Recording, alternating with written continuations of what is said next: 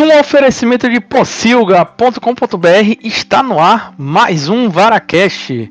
Quem está falando com vocês aqui hoje é Xarops e hoje vamos conversar sobre um dos maiores, uma das maiores fontes de filmes, séries, produções e um dos maiores escritores é, da nossa realidade e de outras realidades também, que é Stephen King. E para conversar comigo hoje, eu trouxe o cara, a enciclopédia da Pocilga, Antônio Mário Bastos, por favor. E aí, pessoal? Estamos aqui ainda em isolamento social e vamos falar hoje sobre Richard Bachman. É isso aí.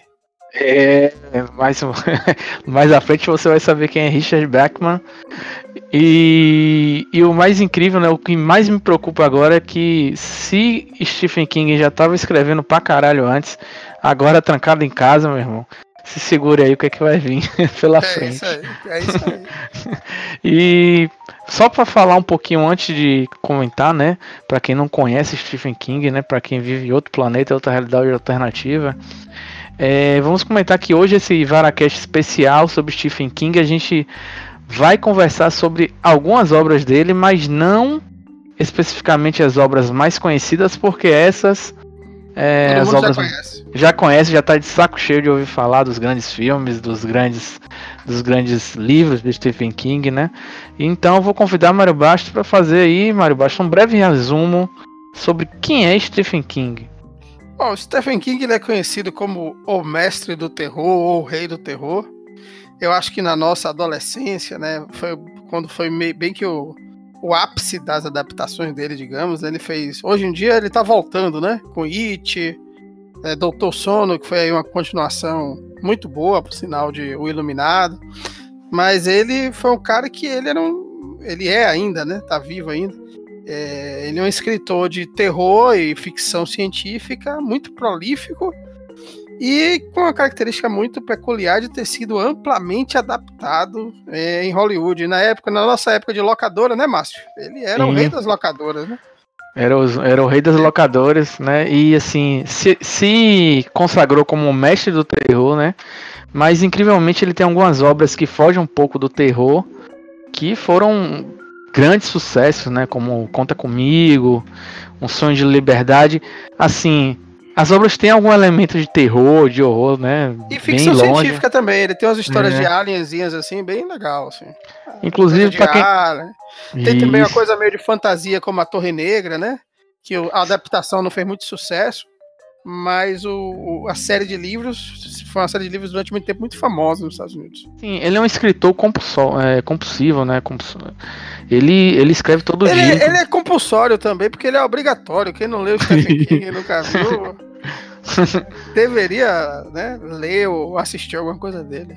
Tem até mesmo um livro, né, para quem tá querendo começar a escrever, a entender, tem um livro de Stephen King, né, que é que é assim, é obrigatório para você ler, para você que tá querendo escrever contos, que é outra faceta de Stephen King, né? Muitas coisas dele não foram livros propriamente dito, né? Tiveram muitos contos que ele escreveu, né? Alguns livros são coletâneas de contos e tal, que viraram filmes, viraram séries. Mas é isso aí, né? É, só para concluir o perfil dele, é, ele nasceu em 1947, ou seja, ele tá hoje com. Me ajude a fazer as contas aí, vai fazer 80 anos, né? Mais de 70 anos, já tem 73, 74, 73 anos. Já tá na, na, na, na fase de. No, no, no, grupo de risco, né? Do Covid-19. É bom, é bom ficar em casa aí.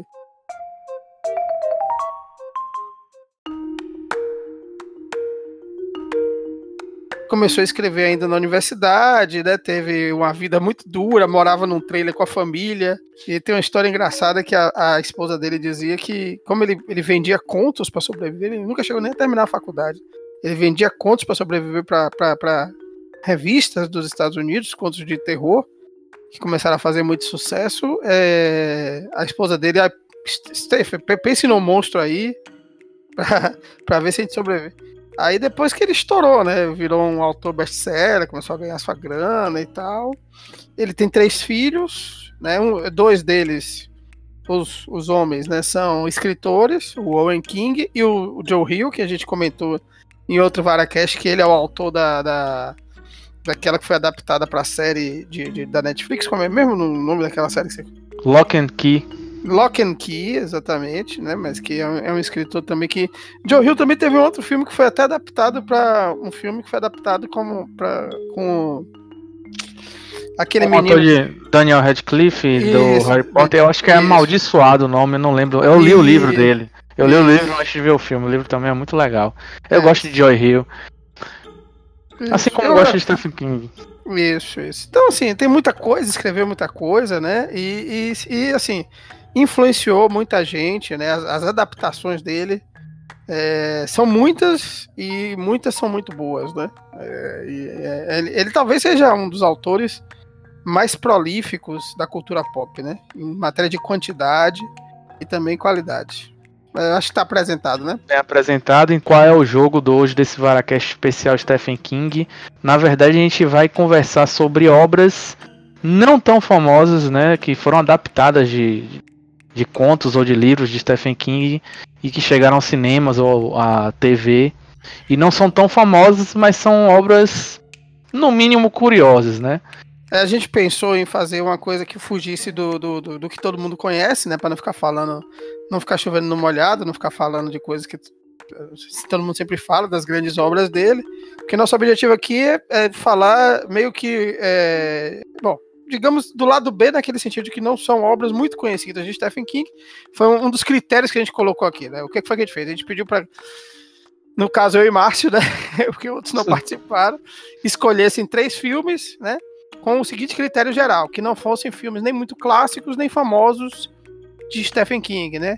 Ou que pelo menos que, se fosse famoso, que ninguém soubesse que é de Stephen King.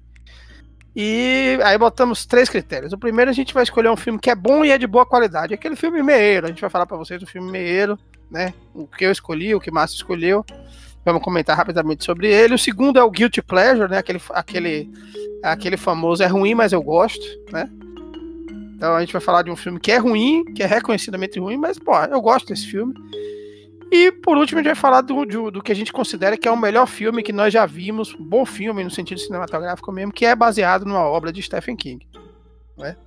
E esperamos que daí saia algumas surpresas. Acho que basicamente é isso aí. Eu escolhi coisas que quem, quem assina serviço de streaming como Amazon ou Netflix pode assistir. Quem não assina pode pegar no navio pirata aí que tá tudo, tá tudo liberado. O lado bom é que você encontra quase tudo dele no navio pirata, que é muita coisa antiga, né? Tem coisa nova, mas acho que o que a gente vai falar aqui é tudo da década de 80, década de 90 por aí, né? É, mas... vamos ver. Temos surpresas, mas eu vou começar na década de 80 com um filme do diretor David Cronenberg. Opa, é. David Cronenberg, para quem não sabe, foi o cara que dele como é, um método perigoso, mais recentes. Ele, esse cara fez alguns filmes interessantes, no mínimo é, diferentes, né? Videodrome, tem muita coisa de, de David Cronenberg. E esse The Dead Zone, é, no Brasil ficou traduzido o título como The Dead Zone, né? A hora da zona morta, né? Porque era, os títulos eram meio assim, falar o título em inglês e fazia uma versão nacional do lado. Esse filme de 83. E ele conta a história de um professor que resolveu esperar. E é basicamente. Era uma pegada meio. Stephen King nessa época ele tinha muito essa pegada de. É uma coisa recorrente, né, em alguns filmes dele, né, de poderes psíquicos, psíquicos e tal. Então, o filme conta a história de um professor que é apaixonada por outra por outra professora do colégio e tá rolando um clima, a mulher convida ele para entrar, ele fala: "Não, as grandes coisas a gente tem que esperar, que não sei o que". E aí ele sofre um acidente de carro. E quando ele depois que ele acorda desse acidente de carro, ele fica um tempo em coma, quando ele volta, ele volta com poderes paranormais, né? Quando ele toca em alguém, ele consegue prever o futuro da pessoa. E geralmente é a pessoa morrendo, alguma coisa assim, ele tenta salvar as pessoas. Então a premissa do filme básica é essa, né? Na verdade, não é só problema de não é só previsão, né? Ele ganha é, dons psíquicos, ele vê, às vezes ele vê o passado, às Sim. vezes ele vê alguma coisa do presente, ele começa a ter um, um, uma percepção paranormal com relação àquela pessoa, né? Mas é. tem um ponto interessante, né? Que no filme de Cronenberg fica só sugerido né? Que é toda vez que ele usa essa habilidade, ele consome um pouco da, da força vital dele. Ele vai morrendo, né? Se aproximando mais, né? né é, da, da morte, digamos. Né? O, o, o, filme aqui ficou o nome da o nome ficou a hora da zona morta. Ah, você sabe que tem uma série de TV, né? Sim, tem uma série de TV, depois eu descobri. E esse é. filme tá disponível para quem assinar a Amazon, a Amazon, tá lá na Amazon. Quem, quem faz o personagem principal é Christopher Walken, o grande Christopher, grande Christopher Walken. E tem Brooke Adams também, que na época era era bam bam bam. E é, tem, tem outros atores também tal, e é, é, eu acho que é um, é um ótimo filme de, de, de Cronenberg, viu? Você botou aí no, no meieiro, mas eu eu daria, não sei, quatro bacons pra ele. Três, quatro bacons. Três e três, três meu, pro... meu problema é que eu não escolhi nenhum filme ótimo. Então todos os filmes estão aí nessa, nessa zona é. morta entre o, entre o bom e o mais ou menos. Aí vamos pra frente. Então esse filme aí, esse filme tem só um problema, né, pra galera que é millennial, pra galera jovem, é que o filme é de 83, né? O livro é dali da década, acho que o livro é de 79, né, que o filme é baseado.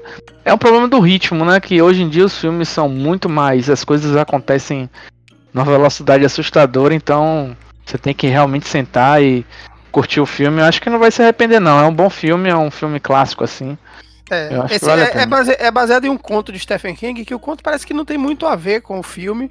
Né? E o próprio não. Stephen King ele foi contratado para fazer o roteiro do filme, mas segundo Cronenberg, isso. É, Stephen King viajou tanto no roteiro, escreveu tanta merda, que era uma época da vida de Stephen King que ele tava é, muito consumido pelo vício da, das drogas, sério, é, alcoolismo e tudo mais, que Cronenberg descartou o roteiro feito por, por Stephen King e pegou outro roteirista para trabalhar né? E aí criou essa, esse filme, essa história, né? Diz que tinha muita coisa diferente. É. Dá pra ver que Cronenberg teve um trabalho grande, inclusive tem uma fotografia belíssima, tem algumas cenas muito bonitas, assim, é um filme legal, né?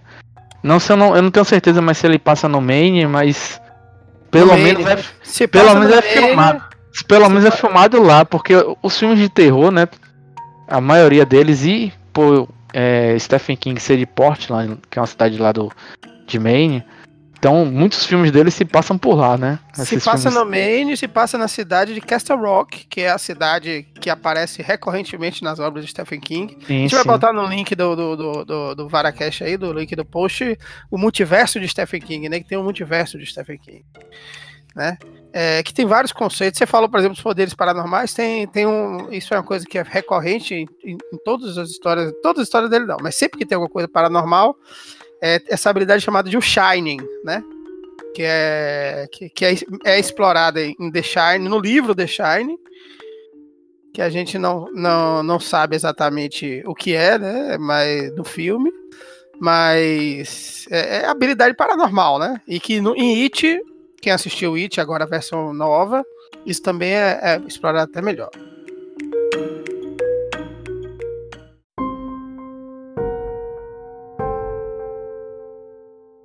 Vou falar agora o meu.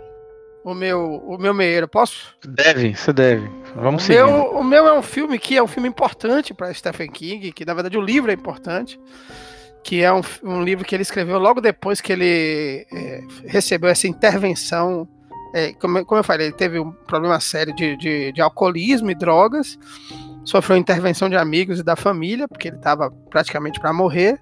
E logo depois que ele saiu, ele escreveu essa obra que é chamada em inglês é, Needful Things. É, em português o nome é até mais interessante que o nome é Trocas Macabras. É, Needful Things é bom também, não deixa de ser bom, mas Trocas Macabras é muito interessante. É um filme que tem é, um elenco assim muito interessante, muito bom. É, particularmente por dois atores que merecem todo o destaque do mundo. Né? Um deles é o ainda vivo Ed Harris, que está aí matando a pau em Westworld. Nessa época, Ed Harris ainda não era um ator muito famoso, ele estava lá com seus 40 anos por aí e tal. Ele era aquele coadjuvante de luxo, mas é um ator competente, como sempre, né? E Ed Harris ele faz o papel é, do xerife Pangorn, que é o mesmo xerife, Márcio, que aparece em A Hora da Zona Morta. Esse xerife, esse xerife, Alan Pangorn é um personagem recorrente também das obras de Stephen King, né?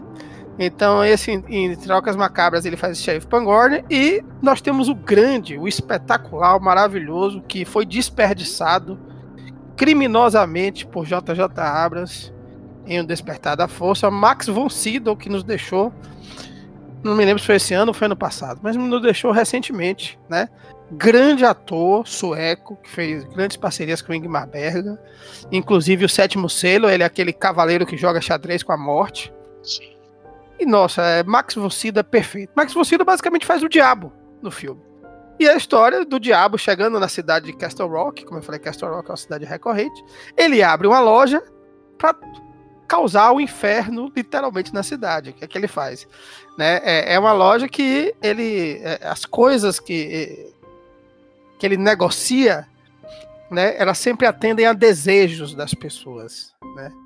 Só que em troca ele pede alguma coisa. Ele pede, ah, você vai lá e você vai. É, é, no início ele começa com bobagens, assim, né? Com a criança, olha, você vai fazer essa, essa traquinagem na casa de fulano, aí fica jogando umas pessoas contra as outras. Quando menos se espera, a cidade está em polvorosa, em caos, quase se destruindo, e ele só sentado e dando risada, né? Show. Assim, é, é, é, um filme que, assim, não dá para dizer que é um filme maravilhoso em matéria de qualidade, tem vários problemas. É, mas eu acho que é um filme muito competente. Tem uma peculiaridade que eu acho muito interessante nesse filme, que eu descobri pesquisando pro Varacast, que ele é dirigido pelo filho de Charlton Heston. Caralho. É. Exatamente. O único, o, o, eu acho que foi o único longa-metragem que o filho de Charlton Heston dirigiu, que ele é, ele é diretor, né? É muito comum em Hollywood esses caras trabalharem como diretor de segunda unidade e tal. Então eles não são famosos, não são aqueles que são um grande nome, mas ele foi o único filme que ele dirigiu assim como, né, é, como diretor mesmo à frente, que é o Fraser Clark Heston, né? Eu acho até que o Fraser Clark Heston ele tá, ele tá numa posição política contrária do pai, né? Que ele faz umas piadinhas assim no filme que até com arma de fogo tem uma porque o Charlton Heston era do NRA, né? National Rifle Association. E tem uma hora que ele faz uma piada irônica com é, é, Guns Kill People, né? É, é, armas não matam pessoas, pessoas matam pessoas. Aquela, aquela piada que tem. Então, assim, eu recomendo muito é, Trocas Macabras. Acho que é um filme muito legal. E o charme de Max von Sydow vale pelo filme.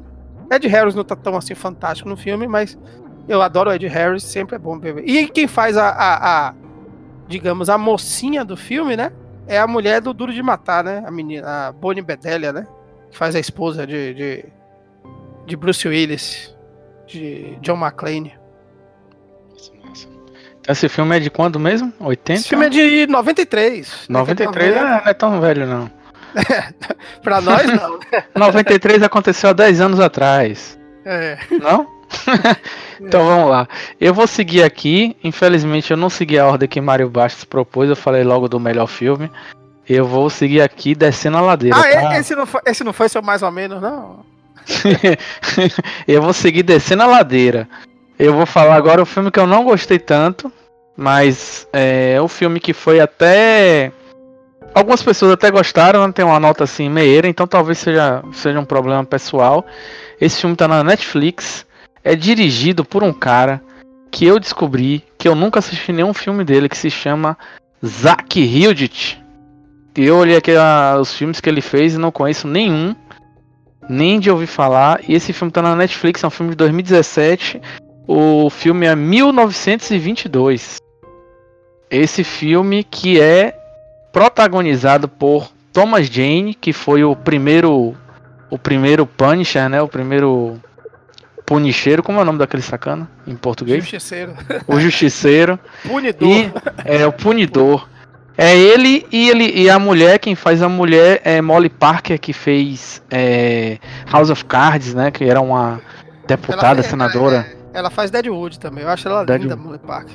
Sim, então o filme é basicamente a, a história de em 1922, né, na época. Tem aí, quem tá com bingo de Stephen King pode anotar, né? Tem um milharal, tem um, tem um matagal, alguma coisa assim, né? é uma coisa recorrente em Stephen King também.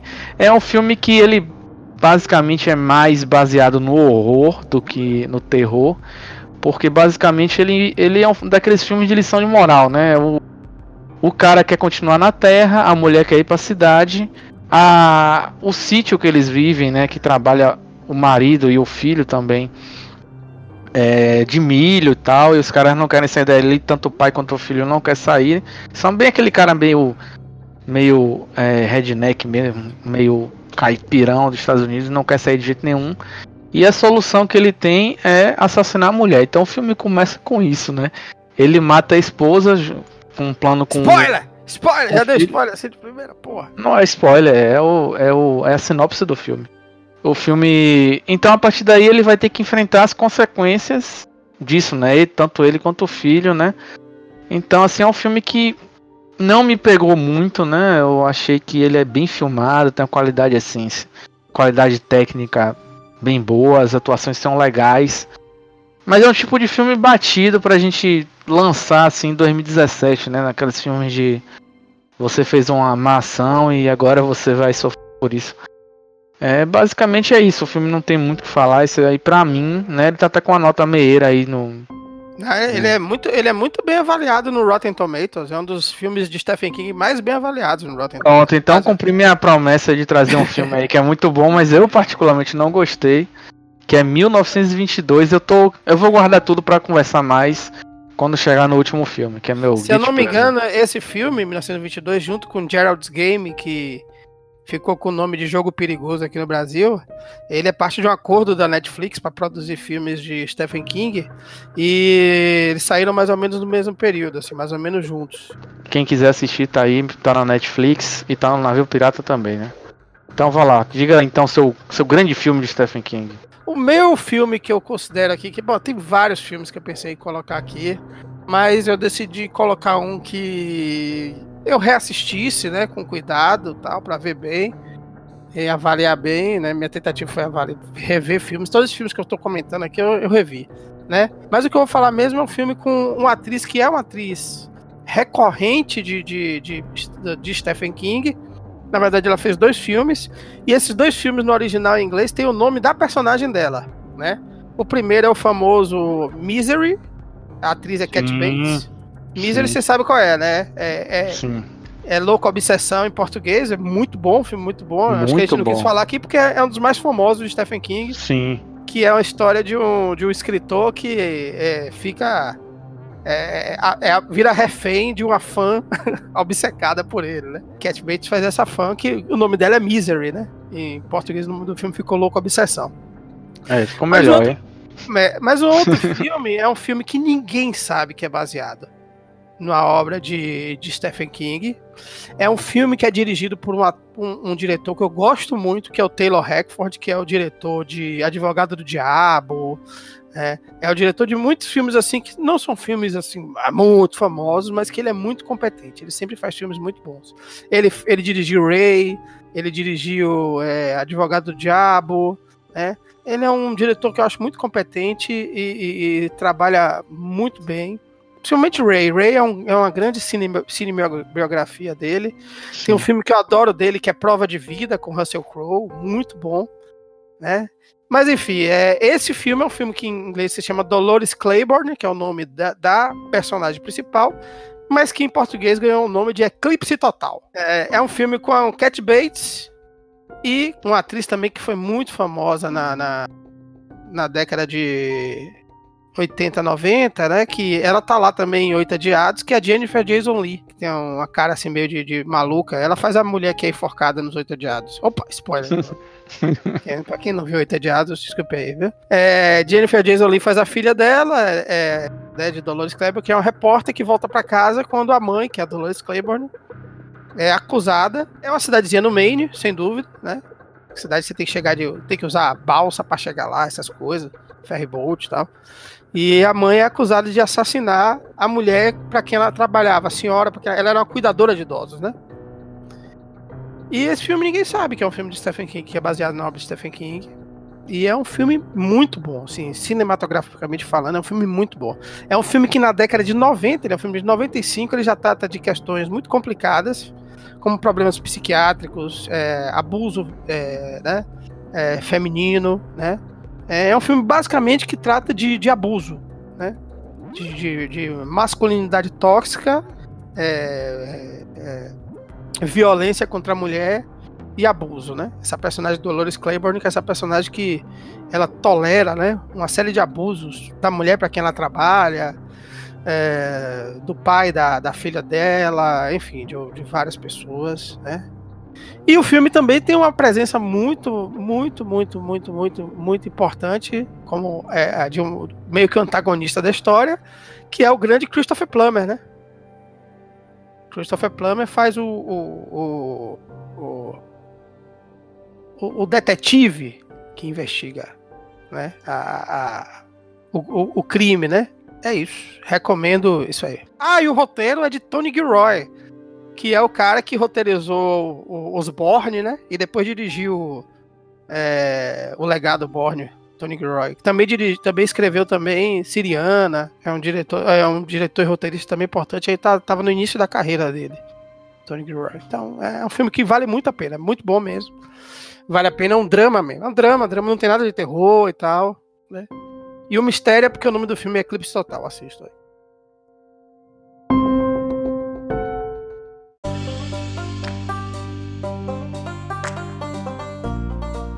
Eu vou falar o, o, o, meu prazer culpado aqui de, de Stephen King, que é um filme recente até também. Também tá na Netflix. E é dirigido por um cara peculiar, que é o Vincenzo, Vincenzo Natali. Vincenzo Natali. Que na verdade nasceu em Michigan. Na verdade ele é americano. Deve ter. Deve ter. É, os pais devem ser italianos, alguma coisa assim. Enfim, Vincenzo Natali é o cara que eu assisti um filme dele quando ainda era guri, que eu fui na locadora, quando chegar na locadora de sábado eu não tinha mais nada para alugar, nenhum lançamento. E eu assisti O Cubo, que é uma loucura esse filme. Eu assisti O Cubo com ele, assisti um filme também de 2009 que se chama Splice, a Nova Espécie, não sei se você viu esse filme. Não. Também de Vincenzo Natali, que o pessoal faz tipo um, um novo ser, né? E é um humano misturado com. É um, é um filme que é misturado. É, é tipo aquele. A experiência, tá ligado? Aquele filme que um, um bicho vai matar a mulher. A mulher, um alienígena, vai matar o cara. Enfim. E Vincenzo Natali também dirigiu séries como Lock and Key, dirigiu episódios de Lock and Key. E também ele também fez aquele Contos da Cripta também, que eu curtia, gostava pra caralho. Ah, legal. Ah, então ele não é novo, não. Ele é. Porra, ele não, ele não é novo. O filme que é novo. Tá na Netflix, também tá no Barco Pirata, né? O nome em inglês é In the Tall Grass. Na verdade, é o no nome em português ficou no Campo do Medo, né? Porque ia ficar no Mato Alto, no Matagal, ia ficar bizarro. E assim. O filme... mais, uma, mais uma vez, né? É, é, milharal aí na história. Milharal, é. Eu não sei como a gente escapou de crianças psíquicas, né? Mas teve o velho psíquico, pelo menos. Né? Mas mais uma vez no filme, né? Com o milharal, o matagal, é um matagal mesmo. Um casal para do lado de. na estrada, né? Ele para do lado de um matagal e ouve uma criança pedindo ajuda. Por favor, me ajude, tô perdido aqui dentro. E aí eles têm a ideia de entrar nesse matagal. Óbvio, né? Claro. Óbvio, super, óbvio. Super... E assim, para quem gosta de contos, né? É, esse é muito legal. A ideia, né? O plot do conto. Esse filme foi. Esse conto foi escrito uma parceria de Stephen King com seu filho Joe Hill. Ah. Né? Então você vê que tem uma mistura ali do, de, de, pai e filho. E a premissa é muito legal. O filme acaba de, de jeito ruim. Mas assim, a premissa é essa: eles entram nesse matagal e eles não conseguem mais sair, porque o matagal é como se fosse um, um labirinto vivo, vai mudando, você nunca consegue sair. E aí eles encontram outras pessoas, encontram cachorro morto. E é uma loucura esse filme, só que assim, ele tem um problema que ele começa assim, tem essa premissa legal e desce a ladeira no final.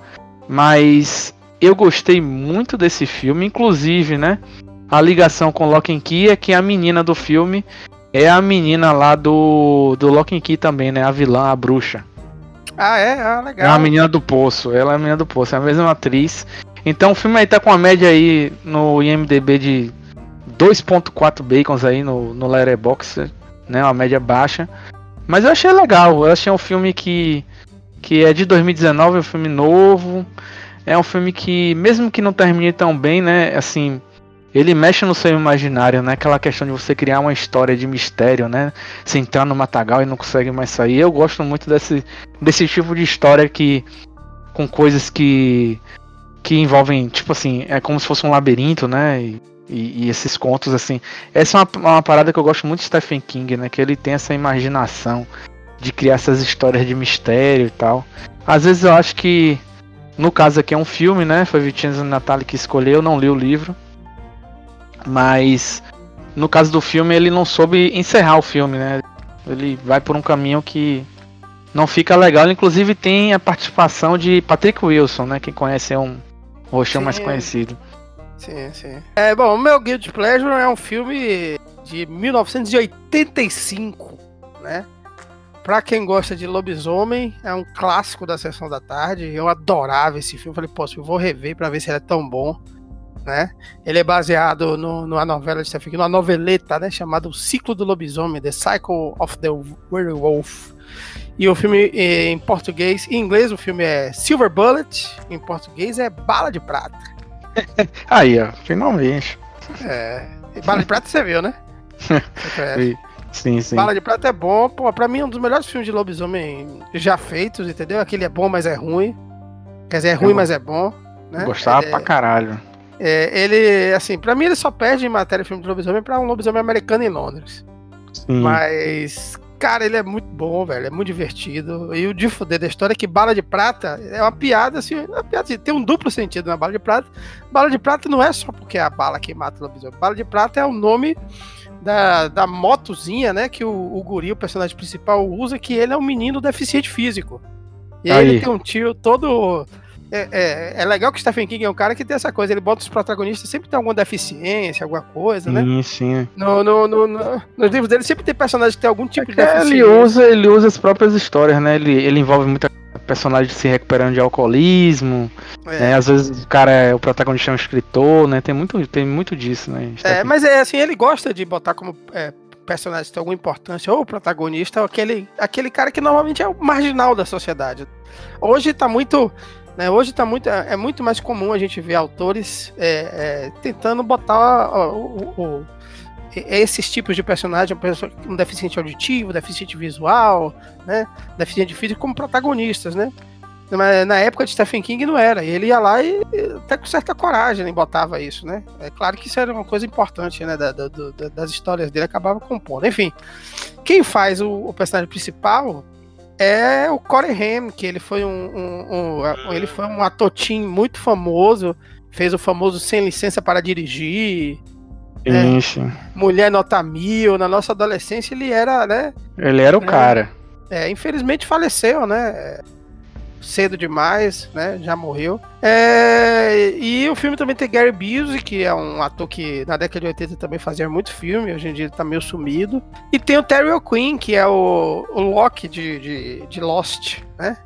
E aí vai um dado interessante, né? O Terry O'Quinn, nessa época, ele ficou amigo do diretor do filme, que é o Daniel Attias, que hoje ele, na, assim, o filme é muito mal dirigido. Foi o primeiro filme do, do, do Daniel Attias. Né? Você pegar para ver, qualquer um vai achar que é um filme é, é, médio para ruim. Foi o primeiro filme dele, né? Mas o Daniel Attias depois passou a assinar como Dan Attias. E se você prestar atenção, você vê ele aparecer em várias séries de TV. Ele hoje em dia, na minha opinião, ele é um dos melhores diretores de série de TV em atividade, né? Então ele dirigiu Lost, ele dirige muita coisa. Inclusive o Dan Attias, ele é um dos produtores e diretores do Castle Rock, você percebe que em torno de Stephen Castle Rock, que eu falo a série de TV, que ela busca é, contar histórias baseadas nesse multiverso de Stephen King, né? Sim. Nesse universo de Stephen King, que se passa na cidade de Castle Rock. Então você percebe, você, vê, você vai perceber isso que eu comentei, por exemplo, Mike Flanagan, esse cara que você falou, o Vincenzo, que fez várias coisas também relacionadas a Stephen King e tal. Você percebe que aquela galera que vai trabalhando com as coisas de Stephen King forma meio que um, é, sei lá, parece que são caras que são fãs, que gostam do trabalho dele, e que vão se repetindo, vão ficando amigos, vão formando ali, e vão acabando se repetindo em outros trabalhos relacionados à obra de Stephen King, né? A pessoa, quando começa a escrever tanto, ela realmente ela acaba não só usando as coisas que aprendeu ao redor, né, dela que ela viveu ou que algum amigo viveu, né, mas ela vai criando esse, esse multiverso, né, esse, esse universo próprio das histórias, até mesmo para ela ter um lugar para se basear, né. Então você vê que é aquela galera que fica meio orbitando em torno de Stephen King, das coisas que Stephen King faz, né? Sim. É, esse filme, por exemplo, Bala de Prata, é, o filme é, Trocas Macabras, é, diversos filmes da década de 80 foram resultados de um, de um acordo feito com o Dino De Laurentiis, né, que é um grande é, produtor de Hollywood, que fez muita coisa para home video também. E eles chegaram a criar uma coisa na década de 80 e 90 que foi a Castle Rock Entertainment, né? Hum. Basicamente era feita para lançar filmes baseados na obra de Stephen King. Vários. É, e quem quiser saber mais, é, no post a gente vai ter um link aí, porque tem na possível um post com que Dani Vidal fez dos top 10 filmes de terror inspirados em obras de Stephen King. E também temos um top 5 adaptações de Stephen King, que aí já envolve é, Conta Comigo, Espera de um Milagre, é, já envolve outros filmes que não são necessariamente terror, né? Um sonho, um, sonho, um sonho de liberdade, o um sonho de liberdade passa na prisão de Shawshank, que é uma prisão recorrente de, de, de, de das obras de Stephen King, e que está também no, na série é, Castle Rock. Que não foi escrita por Stephen King, né? Aí, só para concluir que a gente soltou lá no início, uhum. foi escrita por Richard Bachman. É, ainda tem essa, essa né? Quem é, é Richard Bachman? Quem é Richard Essa história é muito curiosa, muito engraçada. Você conhece a história de, de quem é Richard Bachman, né? Sim, sim, é, sim. Durante muito tempo, vou falar aqui para os ouvidos, durante muito tempo, assim, acho que na segunda metade da década de 80, início da década de 90, Stephen King foi o, uh, o cara, assim, que estava sempre entre os top 10, né, de, de é, no best-seller de autor, né, vendendo, estourando, estourando, estourando. De repente começa a surgir um cara chamado Richard Bachman, com histórias que não são histórias de terror, não, não tem nada de terror, mas tem sempre algum componente meio assim, às vezes meio macabro, coisa meio estranha assim, mas ele não escreve história de terror, e esse cara começa a superar inclusive Stephen King, depois vão pesquisar e descobre que na verdade Richard Bachman era um pseudônimo de Stephen King que ele criou para poder escrever coisas que não fossem de terror porque os editores dele não queriam deixar ele escrever outra coisa que não fosse terror. Era um mexe, né? O cara criou o primeiro a emulação de Avatar possível já. No, o cara tava na vanguarda, né? Inclusive o filho dele também escreveu muito tempo, escreve até hoje como Joe Hill, mas no início ninguém sabia que ele era filho de Stephen King, né? Depois que ele fez algum sucesso que ele revelou que era que era é. filho de Stephen King, né? É, então, o nome dele é, é, é Jonathan Hillstrom King. Isso. e aí, o, Joe Hill. Hill o Rio vem daí. E, e, e o, o, o, Richard Bachman tem, por exemplo, tem, a gente tem um filme que você nunca diria que foi escrito por, por Stephen King, realmente não foi escrito por ele, mas foi baseado no, no, numa noveleta de Joe Hill chamada. É, eu não me lembro como é o nome do, da novela, mas o filme é O Sobrevivente, The Running Man, com Arnold Schwarzenegger, que é um filme de ação muito bom, inclusive, da década de 90. Né? Que é um filme basicamente Big Brother, né? É, é, é um cara no reality show só que um reality show meio corrida mortal, assim. Tentaram emular esse filme várias vezes. Na verdade, né, as obras de Stephen King, né, depois que começaram a fazer sucesso, muita gente tentou emular, né? E um filme aí do. Eu não sei se a gente pode chamar de século XXI, porque ficou definido que o século XXI vai começar depois do Corona, depois do Coronga. Mas é de 2007, né? Um filme assim, vou dizer, recente de, de Stephen King que eu gosto pra caralho é, baseado na obra dele, que é o Nevoeiro, né? The Mist. Sim, eu, eu não comentei esse, que até também ganhou uma série Sim. TV. Ele é dirigido por, por um cara que, que para mim, é um dos melhores diretores da obra de adaptação da obra de Stephen King, que foi o cara que criou a versão para a TV de The Walking Dead, que é o Frank Darabont. Frank hum. Darabont, pra mim, porra, o cara ele, é muito bom, Voltou ele é um grande diretor. É, e The Mist é um filme fantástico também, né? É, é, só pra contar que ele foi enxotado de The Walking Dead, eu não sei se foi depois da primeira ou segunda temporada, né? Parece. Eu acho que ele só fez até o meio da segunda, parece. Porque é, a primeira teve, assim. teve aquele problema na greve dos roteiristas, né? Sim, sim. E ela foi meio que, que, que, que interrompida assim no, no, no, no meio assim e tal. Mas nossa, eu acho que foi. Acho que a série perdeu quando ele saiu. Eu acho que tiraram ele porque ele é um cara muito preciosista, né? Sim, ele sim. é um cara muito, muito, muito chato, né? Mas que deve, ser, deve ser um saco trabalhar com ele, né? É, Pelo o, que a gente ouviu falar. O, o Nevoeiro The Mist, ele é com, com, ele é com o Justiceiro também, né? Ele é com Sim, sim, é. Thomas Jane também. Ele é com Thomas Então- Jane e tem um final, pra mim, um dos finais mais corajosos que eu já vi. Sim, sim. Teve gente que saiu putaça do cinema quando eu fui É, assistir. Teve gente que é. saiu realmente, porra, mas é foda, né? É foda, mas assim, pra quem não viu ainda, assista, né? O Nevoeiro.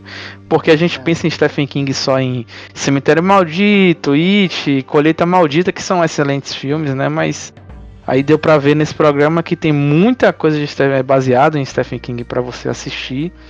É para você ler também, né? Correr atrás aí pra quem gosta desse desses temas de mistério, né? De Stephen King e- e muito mais. Então espero que vocês tenham gostado aí. Mário Bastos quer deixar alguma algum parecer mais? Assina o canal! Assine o canal, toca o sininho, não tem sininho não, porra. Acompanha nossas redes aí. É, em breve, em breve tem mais Varacast. O Varacast deu um é, deu um- uma pausa aí dramática, mas devem sair pelo menos três ou quatro programas aí na sequência. Isso se a gente convencer Ramon a participar, viu? É, e comentem, comentem aí, né? o que, que vocês querem ouvir? Que- e não, e qual é o filme preferido de vocês, do Stephen King? Qual é o Sim. Guilty Pleasure? É- Se quiserem comentar alguma coisa aí, a gente pode fazer que nem a gente fez logo no início, um, um Varacast comentando e-mails. Isso. Então ficam, ficamos por aqui. Um abraço. Qualquer dúvida aí, procure no Google. Até mais. Até mais, beijo!